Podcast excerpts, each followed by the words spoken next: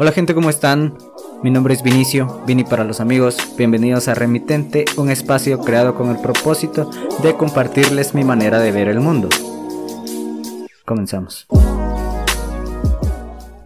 Eh, sean todos bienvenidos a un nuevo episodio más de Remitente. Gracias por estar acá. El día de hoy me acompaña Isa, que en un momento se va a presentar mejor. El tema de hoy vamos a hablar de nuestro primer año de universidad y la elegí a ella porque justamente este año, con todo lo que está pasando, es su primer año de universidad, entonces me pareció un tanto curioso que, que me cuente su historia, porque no es un año normal. Entonces, ¿qué tal, Isa? ¿Qué tal, Isa? ¿Cómo estás? Hola, pues hola Vini, gracias por invitarme pues a tu show. Eh, Todo bien por acá de este lado del del mundo. Yo me encuentro ahorita en Bogotá, Colombia, eh, y nada, está haciendo bastante frío. Sí, empezamos con los fríos. Eh, pues mi nombre es Isabel, para que todos estén ahí pendientes. Y como dice Vini, este no es un año normal. Sí, cabrón. Entonces, primero vamos a empezar que ¿Cómo, era, ¿Cómo eras antes de que iniciaras a la universidad? Bueno, para empezar bien, ¿qué estás estudiando actualmente en la universidad? Bueno, pues actualmente estoy estudiando Administración de Negocios Internacionales y pues me parece que es una carrera bastante amplia en el tema de poderte conectar con las personas alrededor del mundo y saber cómo eh, saber cómo interactuar con ellos porque todos tenemos culturas diferentes. Es más que todo, por eso elegí la carrera. Ah, justamente esa iba a ser mi siguiente pregunta, ¿por qué elegiste esa carrera? Y pues es básicamente la forma en la que puedes interactuar con las personas, saber un poco más cómo se mueve el mundo actualmente alrededor de las finanzas y alrededor de la cultura de cada persona que vive en el mundo porque no todos somos iguales. Y es bastante interesante siempre estar aprendiendo un poco más de todo. ¿Se podría decir que también estás estudiando esa carrera para salir del país o te quieres quedar en tu país? Sinceramente, a futuro yo creería que si me quisiera mover, quisiera conocer otras partes del mundo y pues no tanto quedarme en Colombia, digamos que no por la situación actual que estamos viviendo, sino por porque Colombia es un país que no tiene muchas opciones laborales para esta carrera y la verdad, trabajar en otro país sería más divertido para mí, digámoslo por así decirlo. Yo creo que eso es a nivel Latinoamérica, ya que igual acá he escuchado de esa carrera, pero no tiene mucho campo laboral que yo sepa. Entonces yo creo que sí es un poco general en América Latina.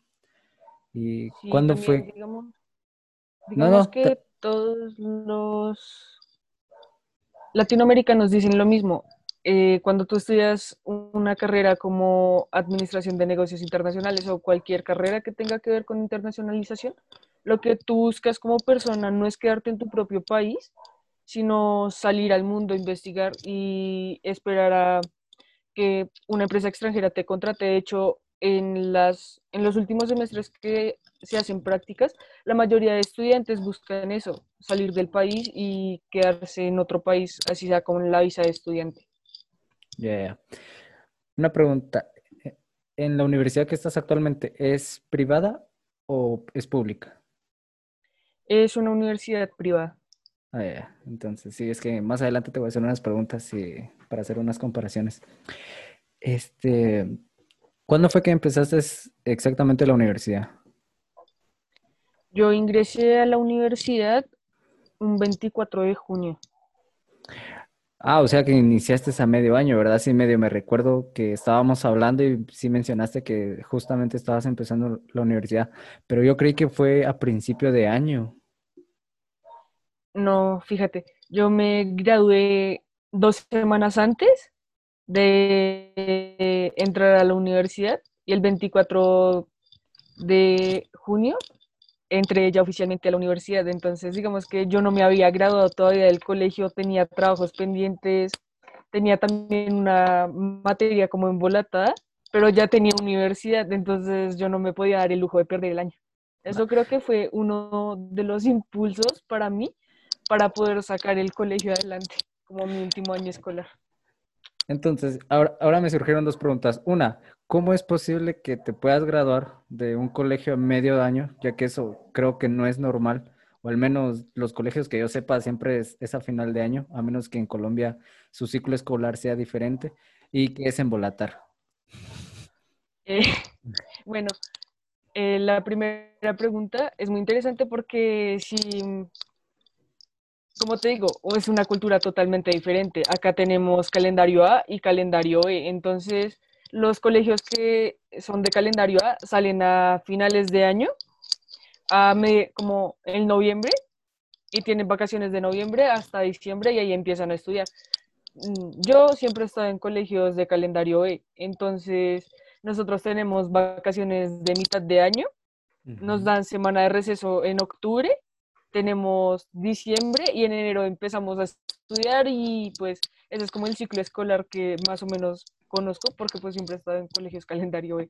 Y en volatar es algo así como tener algo como enreado, como algo sin solucionar, que sacar rápido. Entonces. Ya, ya, ya. Mm, o sea que en temas de ciclos hay universidades también con esos calendarios, tipo A y tipo B. Eh, creo que no, o sea, no sabría decirte, pero la mayoría de universidades sí funcionan similar Creo que hay una universidad acá en Colombia que es la Escuela de Ingenieros, que creo que sí maneja el ciclo escolar que manejan los colegios calendario A. En mi universidad es una universidad, digamos, calendario B. Entonces, es un ciclo escolar bastante bastante larguito. Además que mi universidad no te da como esa semana de receso que todo el mundo tiene. Entonces nosotros seguimos de largo, pero tenemos vacaciones de diciembre completas, no como cortadas. Entonces, eh, eso es un tema interesante de la universidad. ¿Actualmente estás por semestre o por año? No, creo que se cortó. Sí, se cortó un poquito. No, ahí está. Entonces, ¿actualmente estás por semestre o por año? Por semestre. Por semestre. Oh, interesante. Bien, entonces, o sea que relativamente solo llevas como dos meses en la universidad. Sí. Creo que en donde tú vives es por años la universidad, no por semestres. Depende de la carrera, fíjate, porque, por ejemplo, hay carreras que son por año. Yo creo que la única carrera que es por año es medicina. Es una que empiezas en enero y terminas en, noviembre o a finales de octubre. Y luego ya están el resto de carreras, las ingenierías, las licenciaturas que van por semestre y así. Entonces, la única que es por año es medicina nada más. Y de ahí el resto sí por semestre. Pues es que sí, es es muy raro porque acá todas las carreras se manejan por semestre, a pesar de que, como tú dices, medicina es una carrera como muy... Eh, nadie, nadie la entiende excepto el que estudia medicina, porque en los años de, de práctica es como un año entero de prácticas, entonces a nosotros, o por lo menos a mí, yo tengo dos semestres de práctica y en esos dos semestres tengo que también entregar un proyecto final y ya trabajar como en una empresa para saber cómo es todo el tema laboral. Bastante complicado. Eso se podría decir que ya es en los últimos semestres. ¿Cuántos semestres son de tu carrera? En mi universidad son 10 semestres. En las otras universidades en las que miré son 8 semestres de carrera. Sí, creo que 8 sí es lo, es lo más común. Igual acá la mayoría, bueno, al menos en el sector privado, la mayoría de carreras son de 8 y muy pocas son de 10 semestres. Fíjate, acá también depende mucho de la carrera porque todo lo que tiene que ver con economía y negocios, por lo general dura 8 semestres, pero el resto de carreras sí duran 10 semestres completos, excepto medicina, que se alarga un poquito por las prácticas. Sí, aquí igual. Yo estaba, anteriormente estaba estudiando medicina y sí, eran seis años para cerrar el pensum y luego el séptimo era como que enfocarte en tu tesis, o sea que son siete años, por decirlo así. Es, es bastante pesado. Bastante pesado, sí, pero entonces, ¿alguna vez te imaginaste que ibas a estar en tu primer semestre de universidad de, en modalidad virtual? Fíjate algo muy curioso. ¿Tú nunca piensas en, digamos, en un futuro en el que tienes que estar siempre en teletrabajo pegado al computador 24/7? No.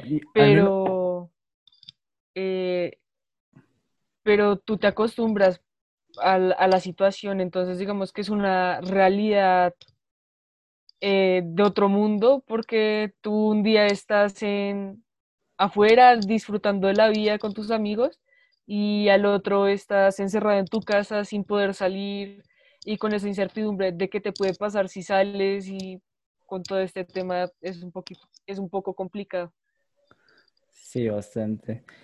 Y, o sea, ¿cómo, cómo fue todo el proceso de tu inscripción? Porque normalmente cuando uno se inscribe a la universidad tiene que ir al campus, a llenar formularios a veces, llevar tu papelería. ¿Cómo fue en tu caso? En mi caso fue un poco curioso porque acá en Colombia hacemos un examen que se llama, que son las pruebas saber, y con esas pruebas eh, tú ingresas a la universidad. Entonces depende de tu puntaje de esas pruebas para entrar. Y de hecho nuestra promoción, todo el mundo de calendario eh, se quedó sin la prueba saber. Entonces las universidades tuvieron que adaptarse para podernos dejar como ingresar. Entonces el proceso de inscripción fue ingresar a la página, poner mis datos personales, mi correo, eh, y luego la universidad se encargó de enviarme unos formularios para llenar, me mandó una evaluación de inglés, de hecho, y luego me hicieron una entrevista también virtualmente, entonces, ¿de qué dependía mi entrada a la universidad? De la entrevista. O sea, o sea, que te hicieron una, una, entrevista virtual. ¿Y cómo fue esa entrevista? O sea, eh, ¿una persona, varias personas? En la universidad que yo estoy estudiando, en La Sabana, eh, es entrevista por persona. Pero hay una universidad que se llama el Externado y en esta universidad lo que te hacen es ponerte a ti con otras dos personas para hacerte una entrevista y escogen a la mejor entrevista y también al mejor puntaje de las pruebas a ver para poderte dejar ingresar. Entonces es más, no es un tema difícil, es un tema de saber cómo llegar a, a la persona que te está entrevistando. Y de hecho, a mí la persona que me entrevistó fue la directora de la carrera, entonces yo no le podía quedar mal a ella y tampoco me podía quedar mal a mí, porque tú te pones como un tipo de presión extra cuando sabes que la persona que te está entrevistando es el director de la carrera. Uy, sí, o sea, ya de por sí una entrevista para eh, entrar a X lugar es un tanto nervioso, por decirlo así, y ahora que te entreviste la persona que está a cargo lo hace más difícil todavía. Sí, bastante. Pero bueno, felizmente entraste, ¿verdad? Sí, esa era la parte importante, entrar a la universidad y enfocarme en mis estudios. ¿Y cómo, cómo es la convivencia en modalidad virtual eh, con la gente que no conoces? Porque digo, una cosa es ir a la universidad y conocer a toda la gente y ver a todos tus compañeros a, simplemente estar atrás de una pantalla y a veces personas eh, ni siquiera encienden su cámara. O sea, ¿cómo le hacen para los trabajos grupales si es que les dejan? Bueno, con ese tema tú por lo general estás acostumbrado, o sea, tú puedes ser una persona extrovertida o introvertida. Entonces, digamos que cuando no estabas, no sé, interactuando con otras personas, estabas como muy metido en tu tema de estudiar, de leer y demás. En mi caso, eh, yo me la pasaba en el colegio hablando con mis compañeros, eh, molestando y demás. Entonces, cuando yo llegué a la universidad virtualmente, el tema fue en inducciones empezar a hablar con la gente por WhatsApp, eh, hacer videollamadas, eh, empezar a interactuar, porque todos sabíamos que iba a ser un tema difícil estar haciendo trabajo sin conocer a la otra persona físicamente y tú nunca sabes cómo van a trabajar porque pues igual tú eres nuevo, eres un primíparo. Jula, sí, o sea, sí, yo no solo, no solo las interacciones de manera presencial son muy difíciles a veces. Ahora me imagino que en modalidad virtual sí es un poco más complicado, en especial porque no, se conoce del todo a la persona, ya que muchas veces no, no son realmente como son en la vida real. Entonces es muy complicado elegir a tu grupito de compañeros que, con el que vas a estar en la universidad. Sí, claro, o sea, fíjate, cuando tú estás en un tema, tú puedes observar a la persona cómo actúa, cómo se ve y cómo se ve que trabaja y cuál es su actitud. Cuando trabajas virtualmente con una persona que realmente tú no sabes a quién le estás hablando, porque a veces, como tú dices, no prenden sus cámaras, eh, no hablan, no interactúan, es más complicado saber con quién estás trabajando. Entonces, si tú dices, bueno, voy a trabajar con esta persona, voy a empezarle a hablar por WhatsApp y pues tú sabes que una persona realmente cuando y se demora 10, 15 minutos en responderte, tú realmente no sabes si es verdad lo que te está diciendo o no. Cuando te responden instantáneamente, pues la mayoría de las veces es verdad lo que te dicen. Entonces ahí ya llega el tema de saber con quién hacerte, empezar a hablar, eh, y si hablas muchísimo con una persona, sabes que esta persona cuando se acabe todo el tema de la cuarentena eh, y cuando la veas en persona, sabes que puede, puede ser como tu amigo, tu compañero de estudio, tu compañero de rumbas, tu compañero de criticar a los demás, como tu mejor amigo. Entonces sí. E, ese es otro punto importante. Digamos, si consideras que te estás perdiendo bastante de la universidad estando en modalidad virtual. Sí, claro. Tú llegas a perder cierta parte de la experiencia de conocer cómo es la vida de llegar en primer semestre sin saber ubicarte en la universidad y que tengas que preguntarle a todo el mundo y que te hagan bromas y yo creo que esa experiencia tú la pierdes totalmente cuando se trata de un tema virtual. Y otra cosa es que de tanto estar pegados al teléfono, al computador, tú llegas a convertirte en un ser antisocial a pesar de que sí hablas con las personas. Entonces, digamos que, no sé si a ti también te pasa que tú, sí, pues, pues puedes estar hablando con todo el mundo, pero llega un momento en el que te toca salir y, no sé, interactuar con el señor de la tienda y tú ni siquiera sabes cómo saludarlo porque te la pasas pegada al celular hablando con tus compañeros, entonces tú a tu compañero lo saludas como, hey, parce, hagamos el trabajo.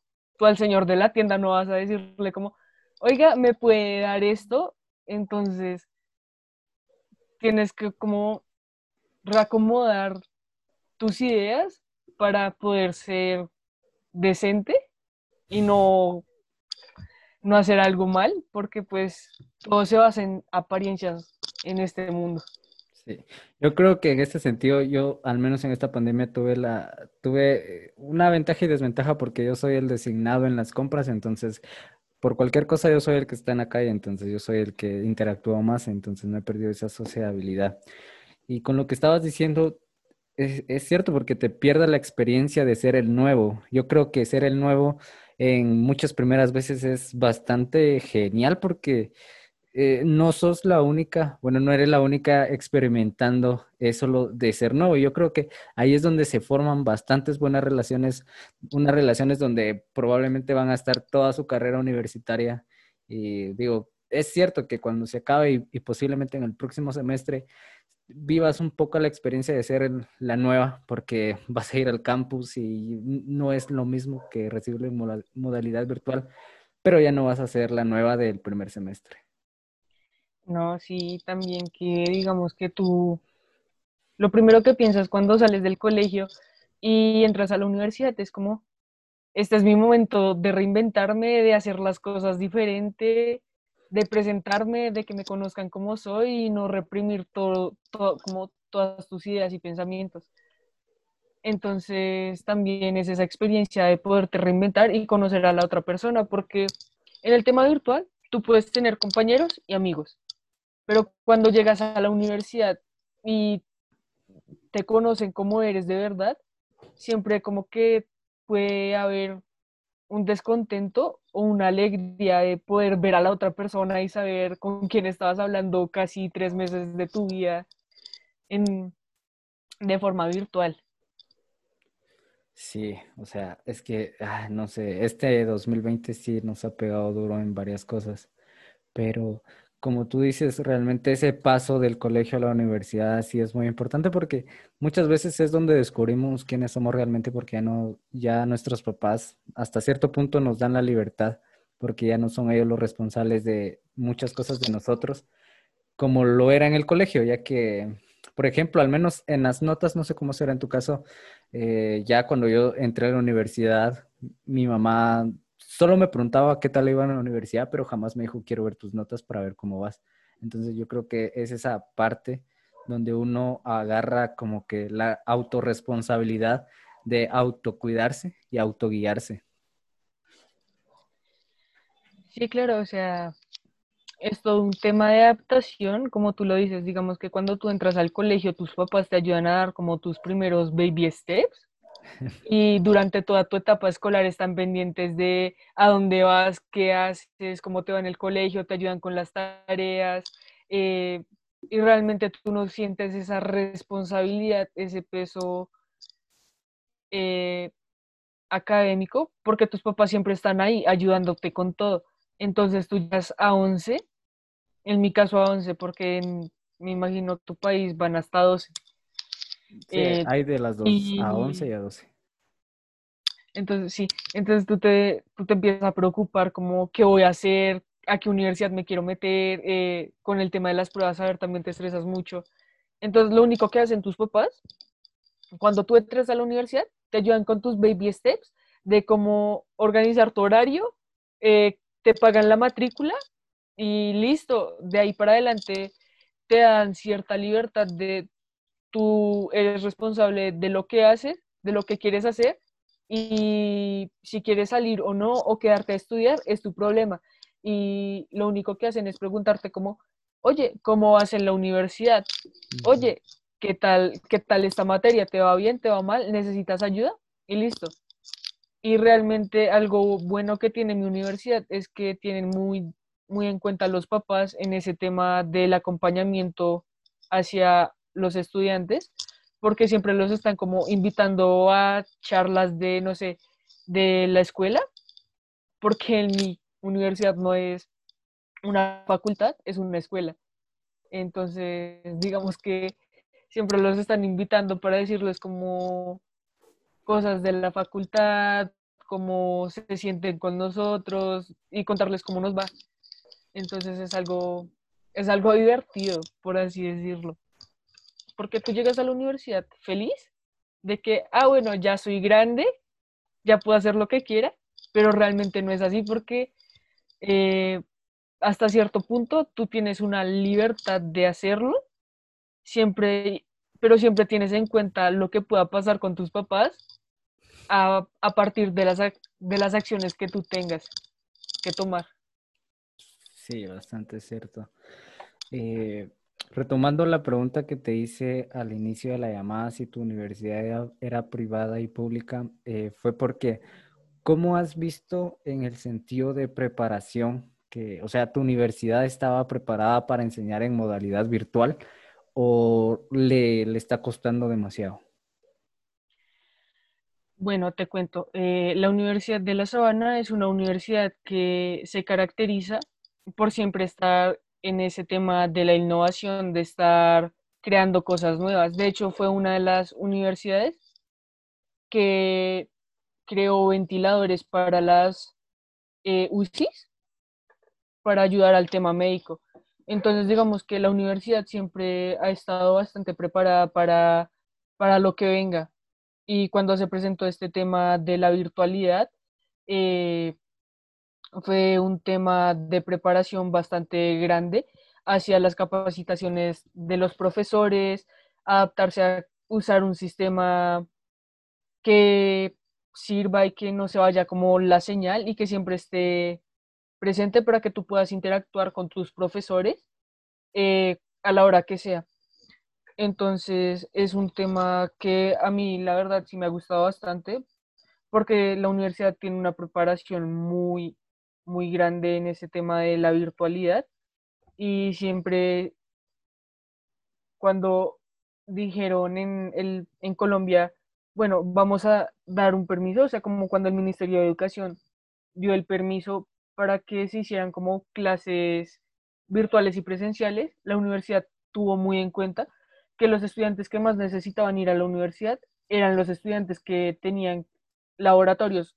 Entonces, eh, mandaron encuestas para que las pudieras llenar y así fue como las personas que necesitaban ir a laboratorios pudieran ir, siempre teniendo las medidas de bioseguridad correctas para que nadie se contagiara. ¿Y has, has, has tenido la oportunidad de hablar de, con alguien eh, de una universidad pública para hacer alguna comparación? Eh, yo tengo un compañero que ingresó a una universidad pública y la verdad es que el tema aquí en Colombia con eh, la educación pública es un problema porque siempre están en están haciendo paros y es un poco complicado porque estos paros tampoco es que ayuden mucho y un paro virtual en este momento no es lo más correcto. Entonces, digamos que todas las universidades, tanto privadas como públicas, tuvieron que adaptarse al tema de la virtualidad. Entonces, eh, como todas las universidades se adaptaron a este punto, obviamente no te voy a decir mentiras, las universidades privadas obviamente tienen como un plus de que están un poco más preparadas para afrontar este tipo de cosas que una universidad por el tema que ya te dije, que siempre hay paros y es un problema como con los profesores y con el tema de las plataformas. Eh, con las, sí, entonces ahí viene el tema realmente de si la universidad está preparada para manejar el tema virtual, ¿por qué hacer un paro si tú puedes seguir estudiando virtualmente? Y es un poco complicado responderla porque siendo una universidad privada, tú no sabes realmente por lo que están pasando los estudiantes y los profesores de las universidades públicas. Sí, yo te voy a comentar la experiencia que tengo porque, digamos, acá en Guatemala hay solo una universidad pública, que es la Universidad de San Carlos, que a decir verdad eh, es una, es, al ser la única universidad pública, realmente el nivel académico que tiene es súper alto. Entonces, los máximos referentes de, acá, de Guatemala, son sancarlistas, son eh, estudiantes egresados de allá. Pero con el tema de la modalidad virtual, a ellos los vino a atropellar totalmente, porque al menos eh, mi hermano, que está estudiando en, en, la Universidad Pública, en la San Carlos, él sí le, sí le costó en el sentido de que tenían limitantes de parte de la universidad. Por ejemplo, sus clases eran en Zoom y Zoom a partir de tres personas ya solo te deja 45 minutos. Y para que cada 45 minutos estés eh, uniéndote a otra nueva reunión, ya es un poco tedioso. Y los profesores hasta cierto punto no estaban eh, capacitados para dar estos cursos. Entonces, le costó bastante ya que los primeros, eh, bueno, los primeros meses en modalidad virtual fue muy cansado para él porque la cantidad de tarea que le dejaban era inmensa. Y así, y en, y en mi caso, que yo estoy estudiando en una universidad privada, así como, como tú dices, ellos están un poco más preparados en ese sentido porque ellos sí tratan de innovar y tratan de ir al día con la tecnología y al menos la universidad en la que estoy nos da nos dio herramientas para que las pudiéramos usar. Por ejemplo, yo creo que tú también eh, tienes las herramientas de Office 365. Sí, eh, es muy cierto lo que tú dices. a pesar de que una universidad pública es muy buena, siempre tiene ese limitante. Digamos que en la Universidad Nacional, yo estuve como pues investigando y la Universidad Nacional en Colombia es como el top de tops y es como muy difícil entrar si tú no tienes como las bases correctas, ¿no? Entonces, cuando investigué fue como un poco chocante para mí saber que una de las universidades como, mm, digámoslo, más requeridas por los estudiantes porque saben que es una buena universidad y que tiene muy buenos referentes, no tenga ese sentido de la capacitación hacia los profesores para que te puedan dar clases virtuales. Y el hecho de que siempre estén cambiando de plataformas y, que no, tengan una herramienta fija para que tú puedas hacer tareas, subirlas y tener clases, eh, es muy cansado para los estudiantes y yo creo que es una de las razones por las que con lo que el gobierno les está ofreciendo. Y respecto al Office 365, eh, mi universidad, de hecho, sí, siempre, siempre ha tenido Office 365 y con esta herramienta es muchísimo más fácil la comunicación y con el tema virtual yo creo que le cayó muy bien a la universidad porque antes yo creo que nadie estaba aprovechando como todos estos recursos que te da. No, para nada. Entonces llegó la virtualidad, llegó la cuarentena y ya tú ves a todo el mundo, no sé, usando Office 365 las 24 horas del día porque es mucho más fácil tener tus documentos en una nube que tenernos en tu computadora porque en cualquier momento se daña y, listo. Y mm, solamente es unirse otra vez a Microsoft y tienes todo. Sí, bastante cierto. Y, con todo esto, lo de, la modalidad virtual, no sé si te ha pasado, pero al menos en mi caso, eh, se nota que hay docentes que a pesar que no les dieron la capacitación, le echan ganas. Y, se nota porque yo tengo eh, actualmente recibo seis cursos, creo yo. Vamos a ver, son siete cursos los que llevo este semestre.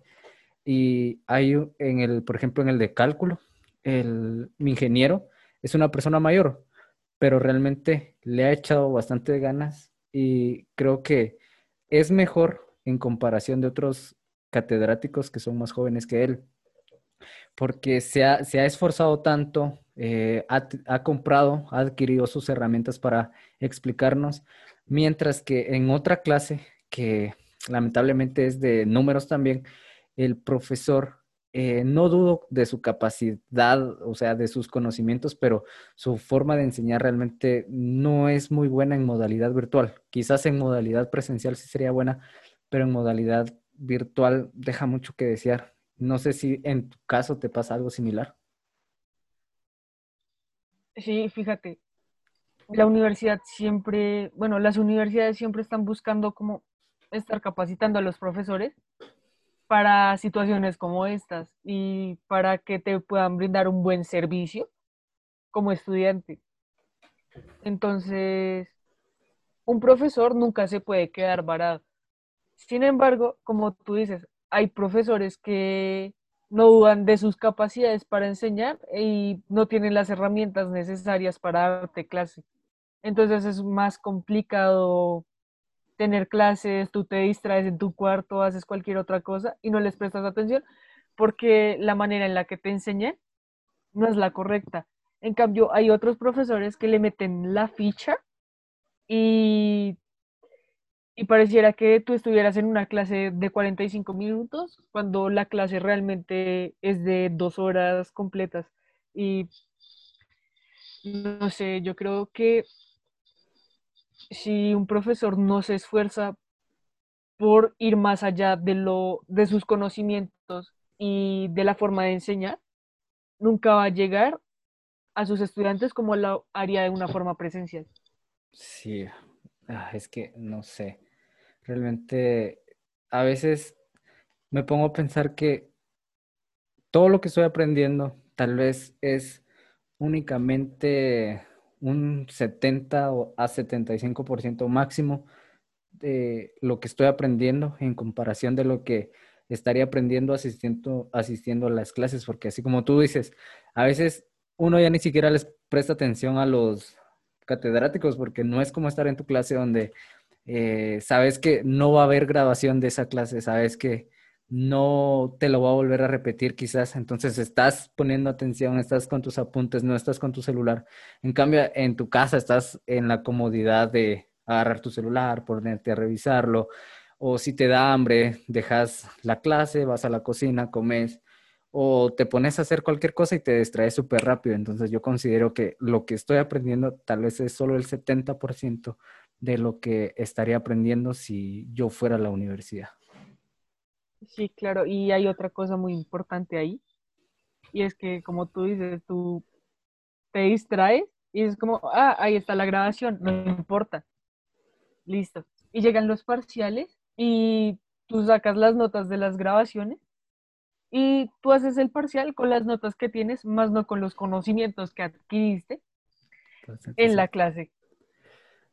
Entonces, digamos que nosotros como estudiantes siempre estamos en esa modalidad de aprendo en la clase un, no sé, un 70%. El otro 30% que nosotros aprendemos es porque siempre estamos investigando, estamos eh, leyendo cosas de la clase o simplemente porque lo vemos en las redes sociales, nos interesa y empezamos a averiguar.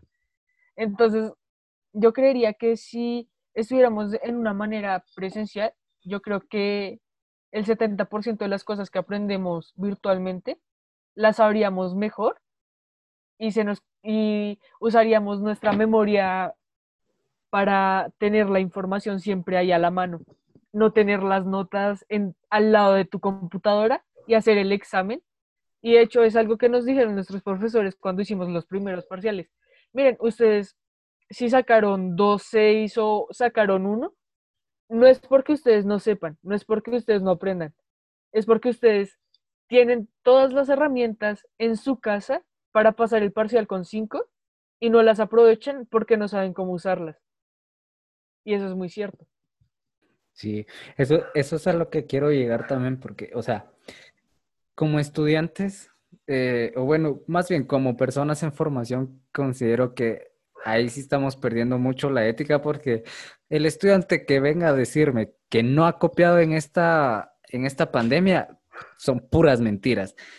Cada estudiante ha sacado sus, apuntes en el parcial o en alguna evaluación y realmente yo creo que nos vamos a malacostumbrar, vamos a tomar un mal hábito, en especial en, en los de primer ingreso, porque yo creo que van a estar un tanto acostumbrados a, a que pueden sacar sus apuntes en algunos casos o que no pueden prestar atención en comparación de, de si estar en la clase. Entonces yo creo que tal vez en ese aspecto les va a costar un poco más a los que empezaron y se acostumbraron a la modalidad virtual a que ya lleguen a la modalidad presencial. Creo que les va a costar un poco más de, en comparación si hubieran empezado de lleno en presencial.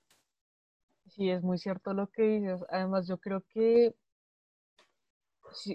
como personas en formación, como tú dices, nosotros nunca paramos de aprender, siempre estamos recibiendo muchísima información de todo lo que vemos en el día. Entonces, digamos que de 10 personas que están en el parcial, una o dos no tienen notas porque saben que si las sacan es como fallarle a tu ética personal y a tu moral, sabiendo que tú tienes las capacidades de aprender y de tener toda la información en tu cabeza, pero te tienta más tener el cuaderno abierto porque sabes que está todo, a realmente decir como, bueno, yo aprendí, yo sé, soy 100% seguro y estoy 100% confiado de que lo voy a pasar. Eh, entonces, los profesores, básicamente es eso. Ustedes tienen todas las notas. Si ustedes quieren aprender realmente, lean todo, hagan, no sé, eh, notas, estudien bien y no saquen el cuaderno porque se van a mal acostumbrar y cuando lleguen a la universidad les va a pegar muy duro, especialmente porque ustedes vienen del colegio, ustedes ya llegaron a la universidad, están en primer semestre y en el colegio a ustedes les hacían todo y les daban oportunidades. Acá esas oportunidades no existen. Acá es una oportunidad y aprovecharla. Por eso te comentaba que el próximo año, en el próximo semestre, va a ser un choque bastante duro para muchas personas. Y algo que comentaste que muchos no toman apuntes es bastante cierto, porque al menos en mi caso, de los siete cursos que llevo, voy a confesar que olvidé la existencia de un curso que justamente hoy en la mañana mi grupo de la universidad andaba preguntando que cuántas tareas ya llevábamos en el transcurso del semestre y yo había olvidado por completo que existía ese curso. O sea, ya llevamos eh, dos meses de universidad y yo no he entregado ni una tarea, no he, no he entrado a ni una clase y hasta hoy que me enteré que existía ese curso. Y en cuanto a apuntes, yo únicamente llevo apuntes de mis clases prácticas, o sea, eh, que llevan números, física aplicada y cálculo. Son las únicas dos clases y ahora el resto de clases que son de pura teoría, me confío, digo, van a subir la presentación, de ahí voy a leer, o van a subir la, grabación, entonces para el examen ahí la voy a tener. Pero es un error bastante grande porque me estoy acostumbrando a no llevar apuntes ni notas. Sí, claro, y algo que nos pasa a muchos es que nosotros venimos, nosotros nacimos en una generación tecnológica en una generación donde tú con tres años ya estabas con el teléfono de tu papá, de tu mamá, con el teléfono de teclitas, jugando. Momento, momento. Yo, yo creo que todavía no soy de esa generación porque yo sí ya estoy un poco grande. La primera vez que yo tuve un celular fue cuando eh, tenía 12 años y los celulares de antes eran únicamente para llamadas, entonces yo todavía me salgo de esa generación de, bueno, pues te comento nosotros, o yo vengo de una generación donde prácticamente ya había tecnología, ya tenías un computador donde tú llegabas del colegio y no sé, veías tu programa favorito, te pegabas al computador a jugar y esperabas a que tus papás llegaran a hacerte las tareas y ayudarte. Entonces, desde pequeños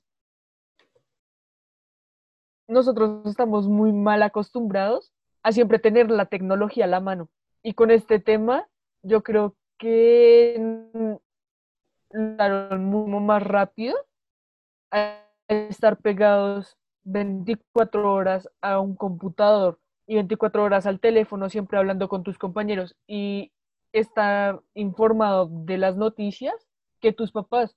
Entonces, yo creo que desde pequeños nos hemos acostumbrado a siempre tener la tecnología a la mano y ahorita que vino una pandemia, esta tecnología nos mal acostumbró a no tomar notas, a ser confiados y a simplemente decir como, ah, ok, listo, la clase está ahí, puedo hacer la tarea cuando quiera y subirla el día que es y listo.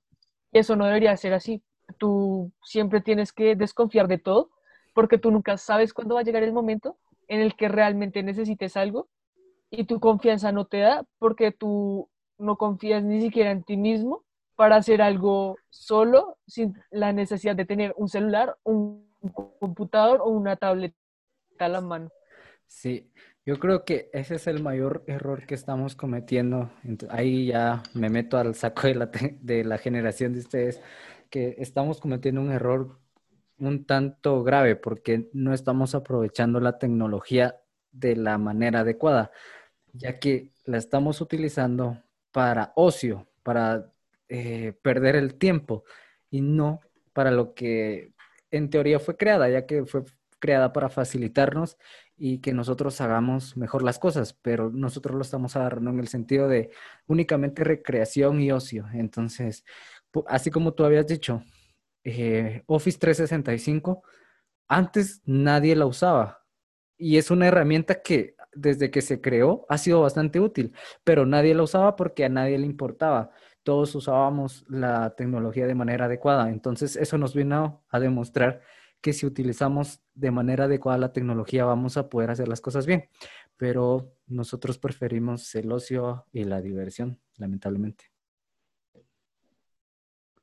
Sí, y digamos que, como tú dices, la tecnología se creó con un fin y nosotros le dimos un fin totalmente diferente a lo que realmente la tecnología fue creada, porque eh, principalmente el Internet no se creó con el fin de que tú estés pegado a tu celular viendo TikToks 24 horas al día sin hacer tareas. El Internet se creó para los militares para poderse comunicar siempre de lado a lado para no perder esa comunicación. Entonces que eso servía mucho para la guerra.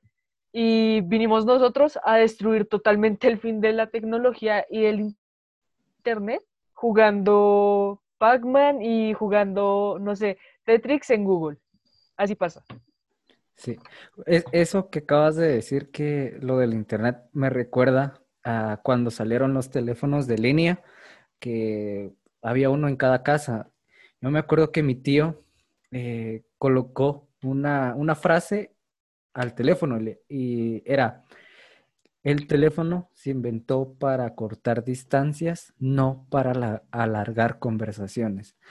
Y es cierto porque antes el Internet era el teléfono, por decirlo así, porque por ahí nos podíamos comunicar.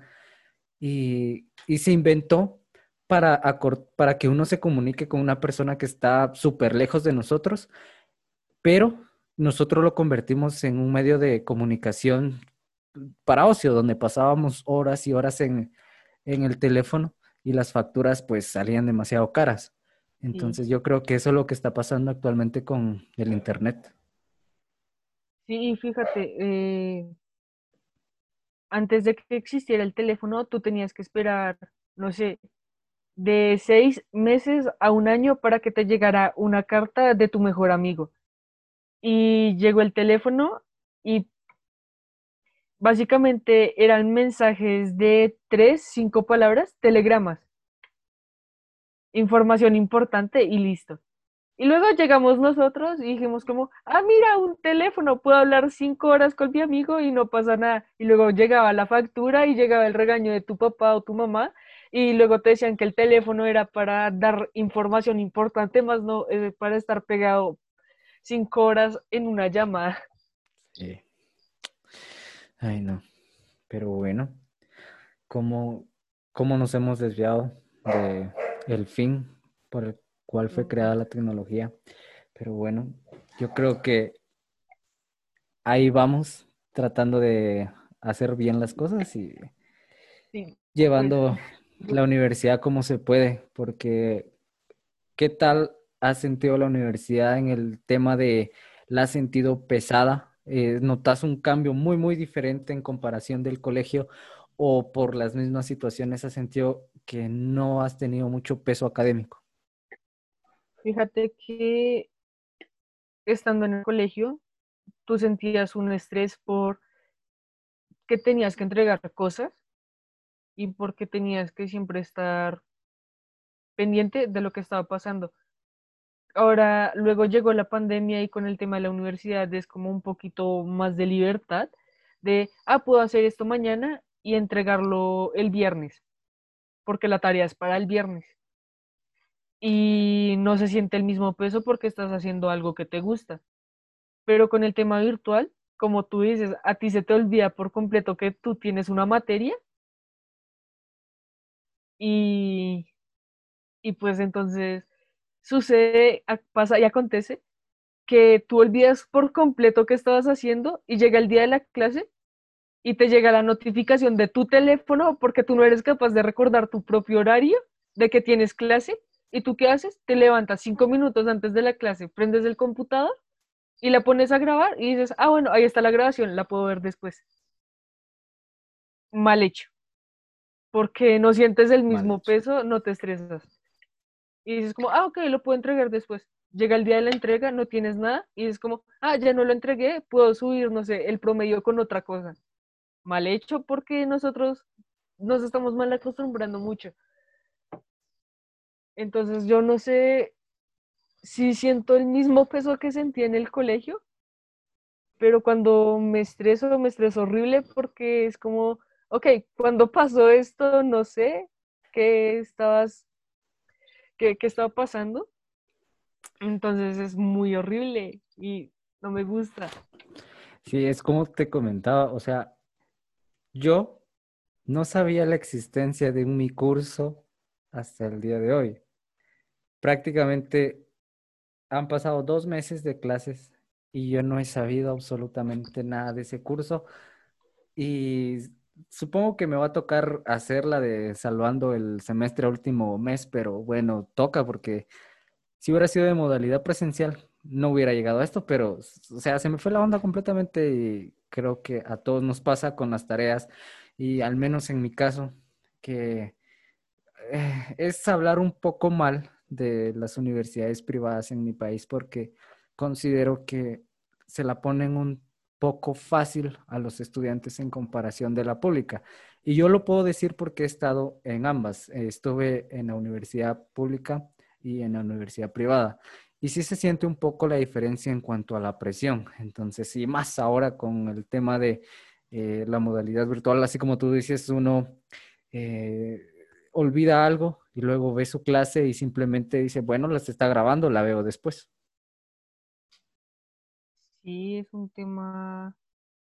No, y ni siquiera es solamente en tu país, o sea, y no es por hablar mal de las universidades privadas, es que simplemente en la universidad privada tú tienes todos los medios necesarios, porque sabes que la universidad eh, tiene tecnología que te ayuda. Y los profesores, sabiendo que estamos en un tema virtual, son como tus papás, es como, oye, necesito que subas la tarea mañana porque no te puedo dar más plazo. En una universidad pública no pasa eso y mucho menos porque no tienen recursos para poder tener las clases, grabarlas y pasárselas a los estudiantes. Es como, ah, listo, tienes la tarea para mañana, si no la entregas yo no te voy a avisar, solamente eh, vas a perder el semestre y listo.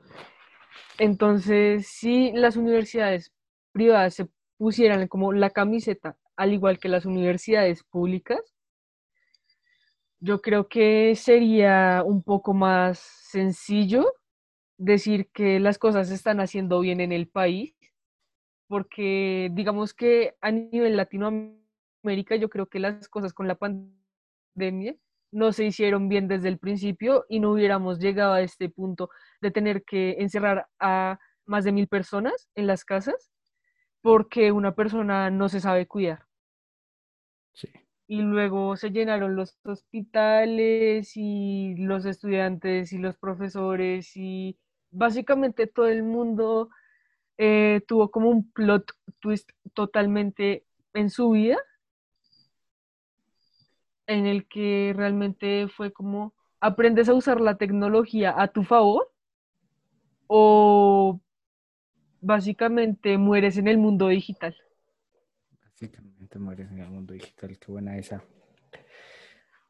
No, bueno, no sé, tan, tantas limitantes que debemos afrontar, pero yo creo que al final del día nos toca auto, auto ser responsables, bueno, la autorresponsabilidad de querer mejorar y querer hacer las cosas bien.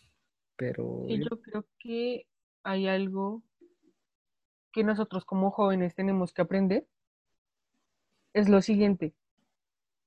Tienes fuentes de información, tienes tecnología, aprende a usarla y constantemente aprende algo nuevo, aunque no te sirva para tu idea, siempre aprende algo nuevo. Porque en algún momento, aunque tú digas que no te sirve, te va a servir. Y tienes toda la información a la mano como para que no puedas hacer algo. Entonces, yo creo que más que decirlo, es un consejo hacia todas las personas que están escuchando esto en este momento. Eh, tienes la tecnología para ti, aprovechala. aprovechala al máximo porque la tecnología conecta con todo, conecta personas, conecta momentos, conecta eh, lecciones de vida. Entonces no dejes que la tecnología se apodere de ti, apodérate de la tecnología. Qué, qué, frases. Cada vez que, invito a alguien siempre se vienen con unas sus frases que inspiran a cualquiera. Entonces, bueno, Isa, gracias por haber estado aquí. Sinceramente, yo creo que la experiencia del primer año de universidad es muy bueno. Y a pesar de que estamos en medio de una pandemia, eh, el primer año nunca se va a olvidar. Y en tu caso, sobre todo. Entonces, yo, como ya veterano de universidad, te digo que disfrutes esta etapa porque es una etapa, yo, yo considero que es la mejor etapa de, de, nuestra vida porque es la única donde todavía no tenemos tanta responsabilidad, al menos los que todavía no trabajan. Y, y, para los que ya trabajamos, pues nos toca, pero yo creo que es una, es una de las mejores etapas de nuestra vida, ya que, como tú estabas diciendo al inicio, es, uno, es una etapa donde nos, nos reinventamos o nos conectamos con nosotros mismos. Y, y de todo corazón te digo que disfruta tu etapa universitaria. Eh, guarda tantas anécdotas como puedas porque ya cada año va a ser muy diferente y cada año van a ser grandes recuerdos y sobre todo haz amigos, haz demasiados amigos porque uno nunca sabe cuándo los va a necesitar. Entonces, eso es algo que quieras decir eh, sí, pues primero que todo, muchas gracias por invitarme. Eh, fue un espacio bastante chévere poder hablar contigo acerca de esto.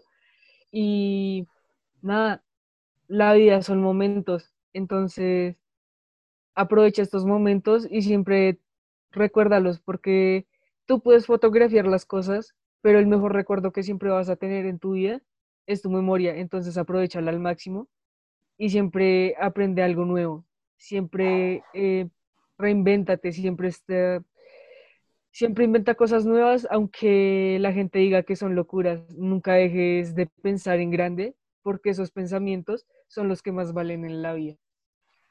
Bien, muy bien. Frases que te llegan. Y por último, ¿alguna red social que te gustaría dejar para que si alguien te quiere agregar o algo? Eh, pues eh, les dejo mi Instagram, que yo creo que es una de las redes sociales que más uso porque me encanta ver fotografías que inspiran a la gente. Me encantan las fotos que cuentan historias. Entonces, si me quieres seguir en mis redes sociales, eh, pues en Instagram me encuentran como m.isabelcf2002 y ahí me pueden seguir, me pueden mandar DMs si quieren hablar conmigo de algo, si necesitan ayuda, cualquier cosa, ahí estoy para ustedes y nada, disfruten la vida al máximo porque en este momento somos jóvenes y nunca sabemos cuándo se nos va a acabar esto. Sí. Entonces, yo también aprovecho de despedirme. Eh, gracias por haber estado acá, Isa, y a todas las personas, como siempre les digo, mis redes sociales son las siguientes. Instagram, donde socializo más. si quieren hablarme, igual, Vinicio-JS. En Facebook estoy como Remitente Podcast. En Twitter estoy como arroba Remitente Podcast, sin la T del final. Pinche Twitter no me dejó colocar la T. Y en YouTube, que al fin me dejó subir el, el video del primer capítulo, estoy como Remitente Podcast. Y nada más que agregar. Gracias por haber escuchado.